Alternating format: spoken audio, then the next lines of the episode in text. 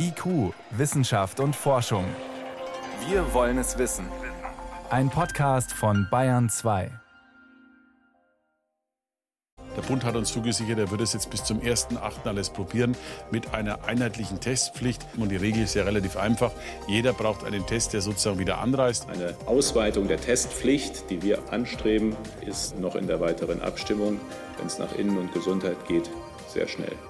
Reisen wird wieder komplizierter, egal woher man kommt. Sowohl Ministerpräsident Söder als auch Gesundheitsminister Spahn wollen Gas geben. Was Tests für Reiserückkehrer bringen, das ist eins unserer Themen.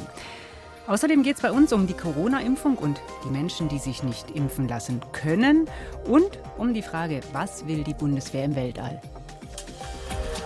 Wissenschaft auf Bayern 2 entdecken. Heute mit Miriam Stumpfe. Wir kennen es vom Frühsommer, vom letzten Jahr. Über die Grenze kommt man nur mit Corona-Test. Das war lange genug bei Reisen aus Österreich, Kroatien, Italien etc. der Fall.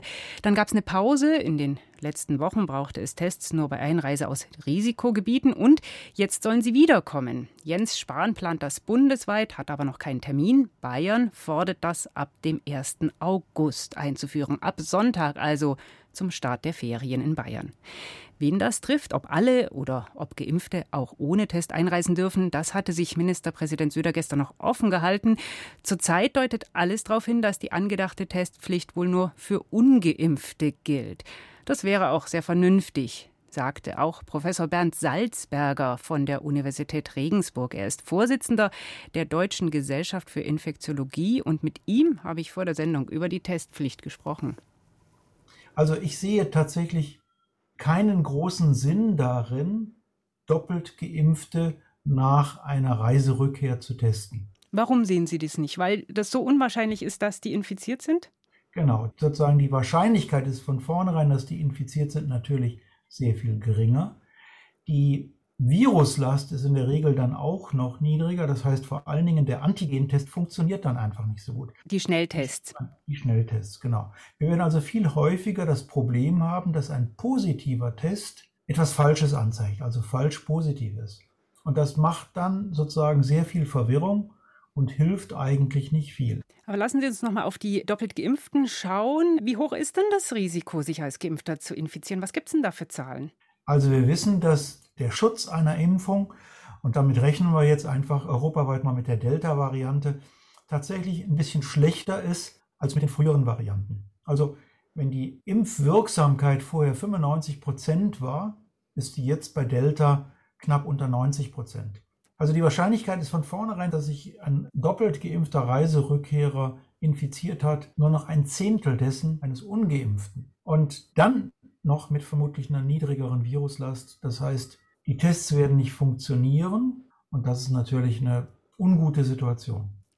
Also das heißt, wenn ich teste Reiserückkehrer bei Geimpften, wird mir das nicht groß weiterhelfen, da relevante Infektionen rauszufischen, aber bei den Menschen, die nicht geimpft sind. Genau, das ist so, wobei ich auch so ein bisschen vermisse eine Auswertung dessen, was im letzten Jahr da passiert ist, wie viele Reiserückkehrer zum Beispiel asymptomatisch oder symptomatisch da getestet worden sind. Wir haben damals eine schnelle und rasche Aktion gemacht und ich fürchte so ein bisschen, dass diese schnelle Aktion im letzten Jahr auch nicht gut ausgewertet worden ist, nicht gut bewertet werden kann. Es ist ein bisschen schade, dass wir diese Informationen jetzt nicht einfach für die diesjährige Planung dann gut verwerten können. Also letztlich wäre die Frage, welche Rolle spielen Reiserückkehrer beim Verbreiten der Infektion und was hilft das Testen dagegen? Wie viel davon kann ich genau. rausfischen? Genau. Genau. Diese Frage ist aber nicht, auch nicht gut aus Studien aus dem letzten Jahr wirklich zu beantworten. Dazu gibt es leider nur sehr wenig Studien. Und ich glaube, auch die großen Testaktionen, wie wir sie auch in Bayern gehabt haben, an anderen Orten, die sind nicht gut wissenschaftlich begleitet worden. Also ich entnehme Ihren Erläuterungen, eigentlich hilft uns die Testpflicht nicht wirklich weiter. Ist das dann Symbolpolitik? Also die Testpflicht hilft uns nur bei den Nichtgeimpften weiter auch für die nur einmal oder sozusagen nur kurz geimpften, das ist eine ganz andere Situation. Da ist die Wirksamkeit der Impfung tatsächlich ein ganzes Stück schlechter. Ja. Wie ist es mit Genesenen?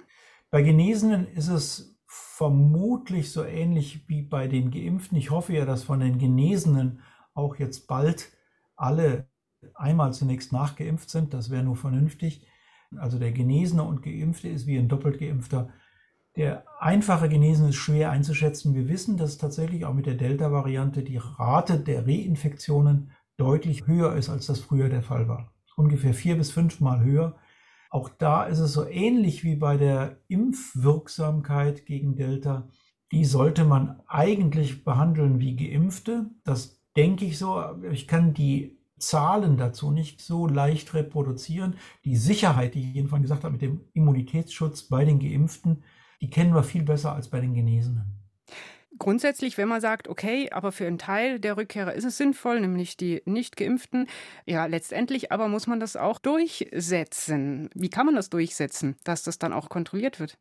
Na gut, das hat man im letzten Jahr ja auch geschafft. Also vor allen Dingen, das ist jetzt nicht so wichtig bei jemand, der aus Österreich zurückkehrt, bei den jetzigen Werten oder aus der Schweiz. Das ist aber wichtig, wenn jemand aus Spanien zurückkommt. Und das kann man natürlich dann auf den Flughäfen tatsächlich installieren und durchführen. Und grundsätzlich eben, ich höre eine gewisse Skepsis bei Ihnen raus. Wäre eine andere Maßnahme oder Testpflicht an anderen Orten wichtiger als gerade bei Reiserückkehrern? Ich weiß nicht so richtig, welche Auswirkungen diese Testpflicht haben soll. Vielleicht soll die ja auch die Menschen im Lande behalten und sozusagen, dass der Urlaub vor allen Dingen in der Heimat gemacht wird. Dann wäre natürlich die Einführung einer Testpflicht mit diesem Ziel sehr, sehr wirksam und sinnvoll, aber ansonsten schwierig. Was hilft die Testpflicht für Urlaubsrückkehrer? Das waren Einschätzungen von Professor Bernd Salzberger, dem Vorsitzenden der Deutschen Gesellschaft für Infektiologie. Vielen Dank. Gerne. Auf Wiederhören. IQ, Wissenschaft und Forschung gibt es auch im Internet. Als Podcast unter bayern2.de. Sollte die Testpflicht für Reiserückkehrer kommen, für ungeimpfte, dann wären etwa 50 Prozent der Deutschen aus dem Schneiderwall vollständig geimpft. Doch das Impftempo stockt, obwohl genug Impfstoff da ist. Und das ärgert alle, die darauf gebaut haben, dass alles gut wird, sobald wir nur genug Impfstoff haben. Die Delta-Variante breitet sich aus, die Inzidenzen steigen und der Ton bei der Impfdebatte wird schärfer. Die einen fordern jetzt klar Freiheiten wie Kino oder Restaurant nur für Geimpfte und andere wie Hubert Aiwanger, bekennender Nichtimpfer, zeigen sich trotzig, zum Beispiel im Deutschlandfunk. Es gibt ja Menschen, die aus gutem Grund vielleicht sich nicht impfen lassen, weil sie einer Risikogruppe angehören, wo vielleicht das Impfen größere Nebenwirkungen befürchten lässt als Nutzen. Das muss man doch mal differenzierter bewerten und nicht sagen, die Einheitsspritze für alle und dann äh, ist die Welt gerettet. Ja, differenziert bewerten. Wer kann sich nicht impfen lassen? Das sich mal genauer anzuschauen, ist tatsächlich wichtig, denn diese Gruppe wird in der Debatte ja auch von anderer Seite genannt. Als Gruppe von Menschen, die wir schützen müssen, indem alle anderen sich impfen. Susi Weichselbaumer bringt Licht ins Dunkel.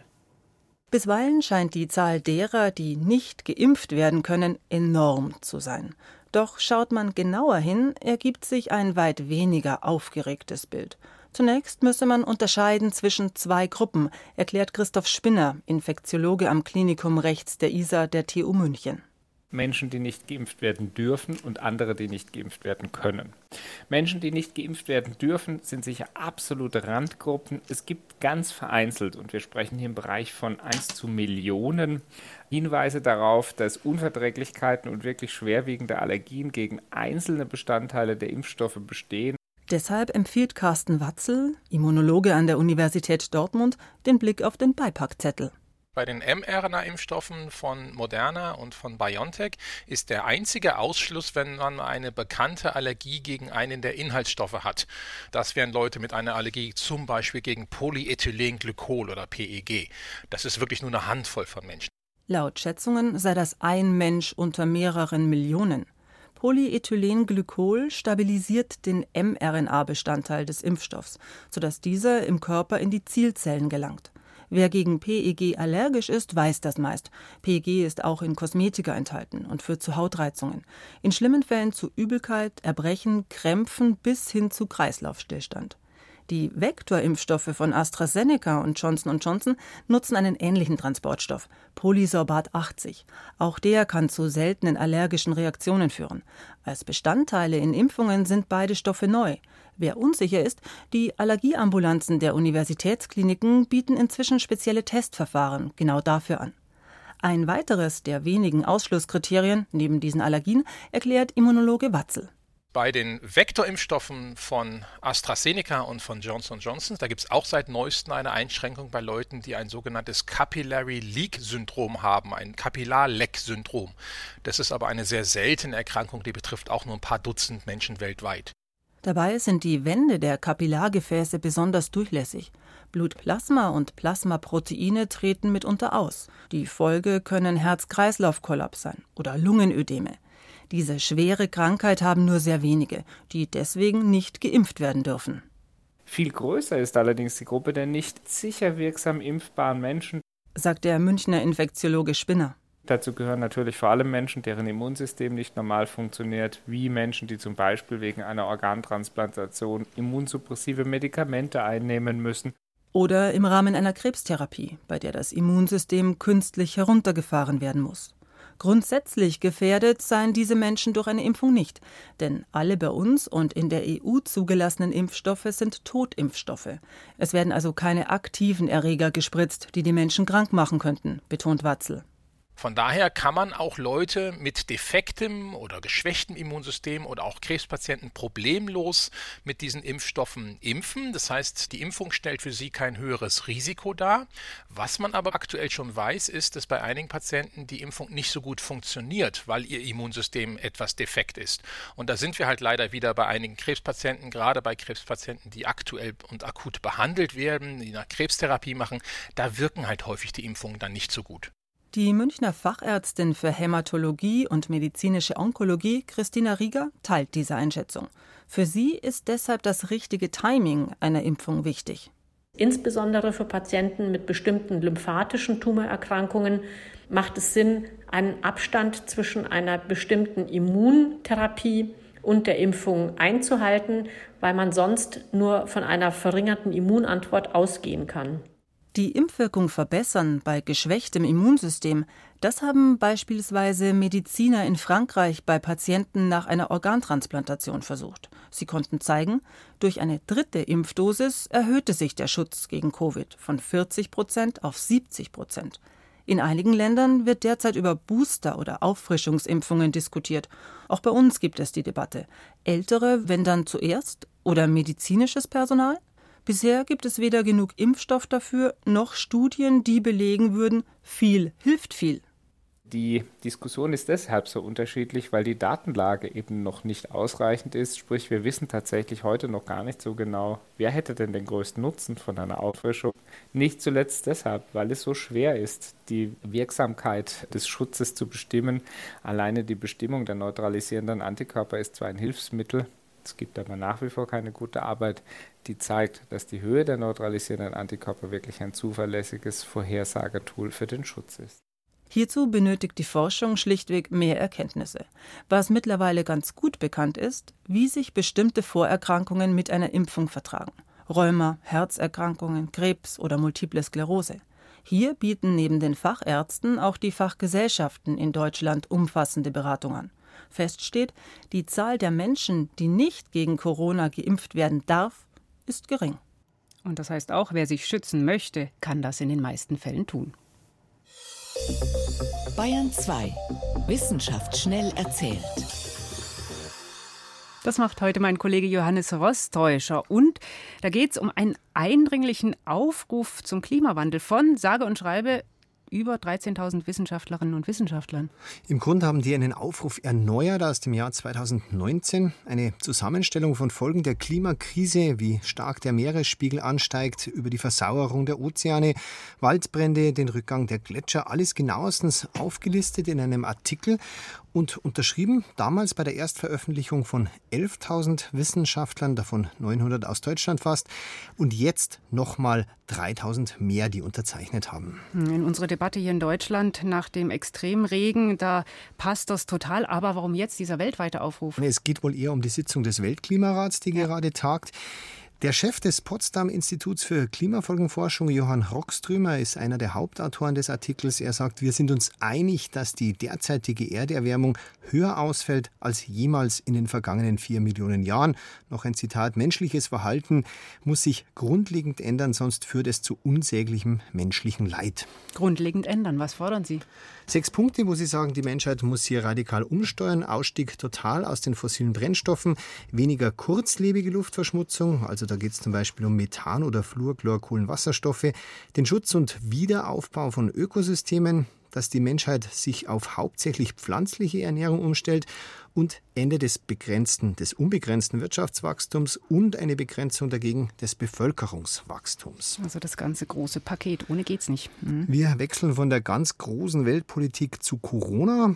Das Bundesinstitut für Bevölkerungsentwicklung hat die Belastung von Kindern und Jugendlichen in der Corona-Zeit untersucht. Das haben schon mehrere gemacht. Was haben die jetzt herausgefunden? Naja, im Prinzip bestätigen die, was man immer wieder hört, aber gut unterfüttert mit Zahlen. Ein Beispiel nach dem ersten Lockdown 2020 haben 25 Prozent der Jugendlichen eine, wie es heißt, deutliche Symptomatik von Depressivität aufgewiesen. Mhm. Im Jahr vorher waren es zum Vergleich nur 10 Prozent. Noch eine Zahl zwischen den, bei den 16- bis 19-Jährigen waren immerhin knapp 500.000 von so einer depressiven Symptomatik betroffen. Und die Zeit für die Schule, also der die Kinder gelernt oder sonstiges für die Schule getan haben, hat sich deutlich verringert in den Lockdown. Im ersten halbiert, im zweiten war sie noch bei 16, 60 Prozent. Und jetzt noch zu einem wirklich wichtigen Rätsel der Menschheit, zumal in bayerischen Wirtshäusern.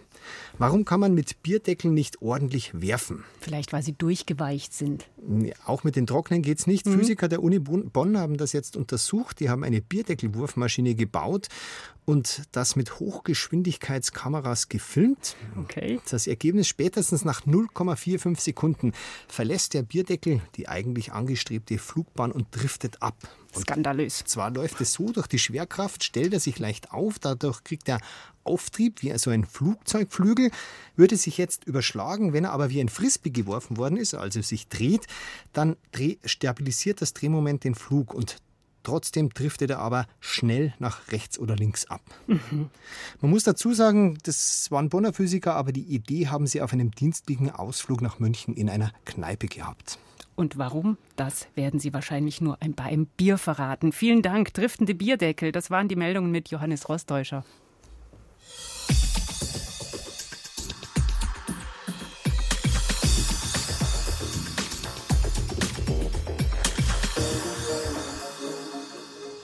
Weltraumkommando. Ich kann mir nicht helfen.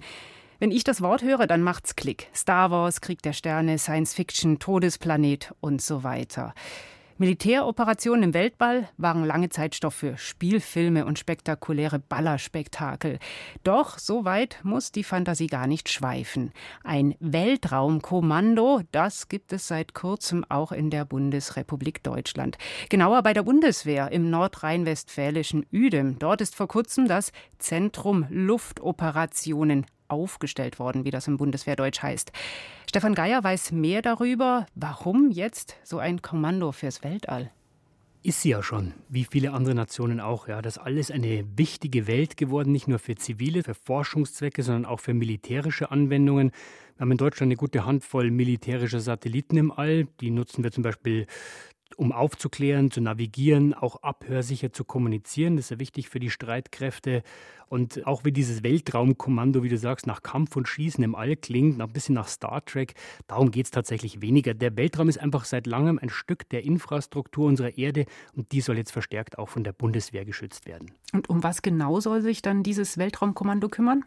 Es gibt ja fast nichts mehr bei uns auf der Welt äh, ohne diese Infrastruktur funktioniert. Fast jeder von uns nutzt sie täglich, Telekommunikation oder zum Navigieren oder auch weltweite Kommunikation, Wettersatelliten, das alles ist extrem wichtig geworden. Das ist eine kritische Infrastruktur geworden und das heißt eben potenzielles Ziel für Angreifer. Und wenn man sich mal die Zahlen anschaut, also wir haben ungefähr 2600 aktive Satelliten momentan.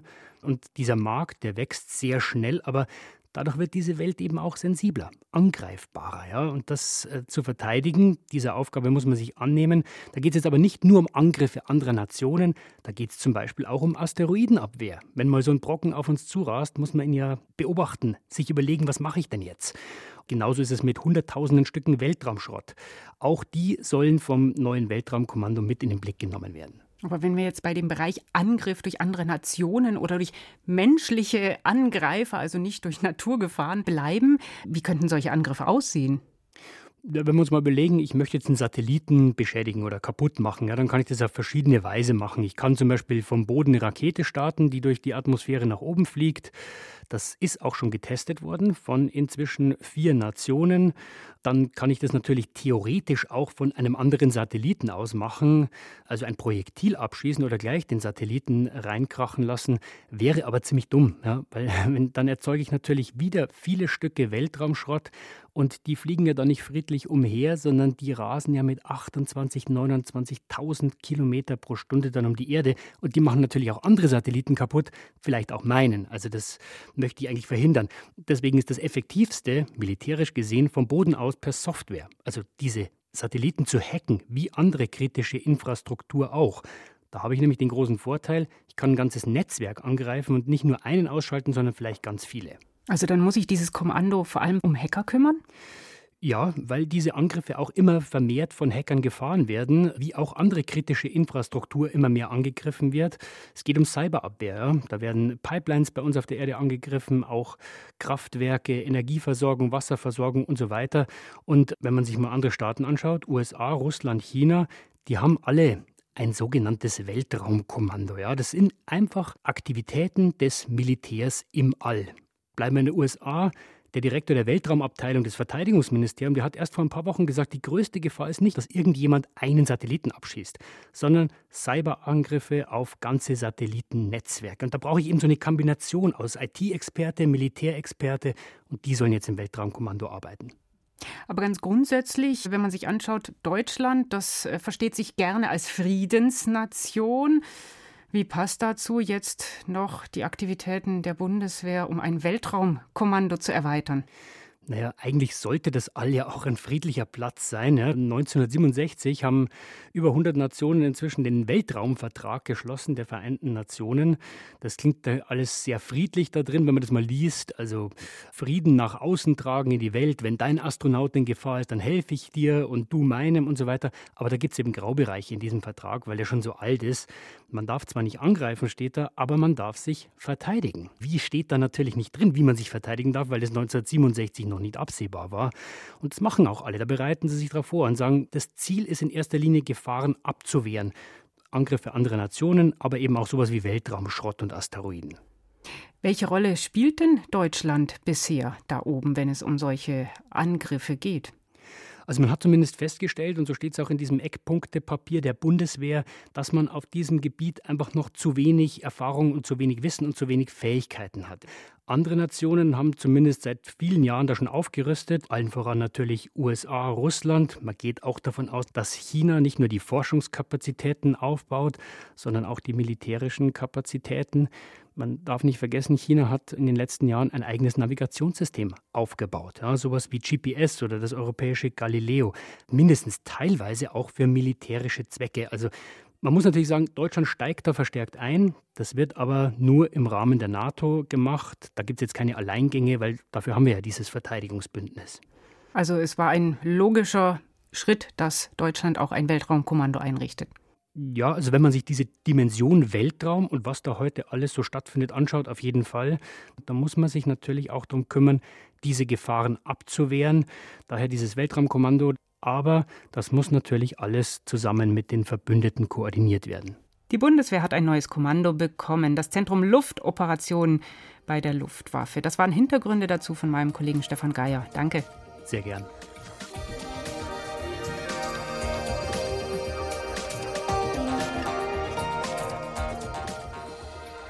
Und das war's in IQ Wissenschaft und Forschung. Ich bin Miriam Stumpfe.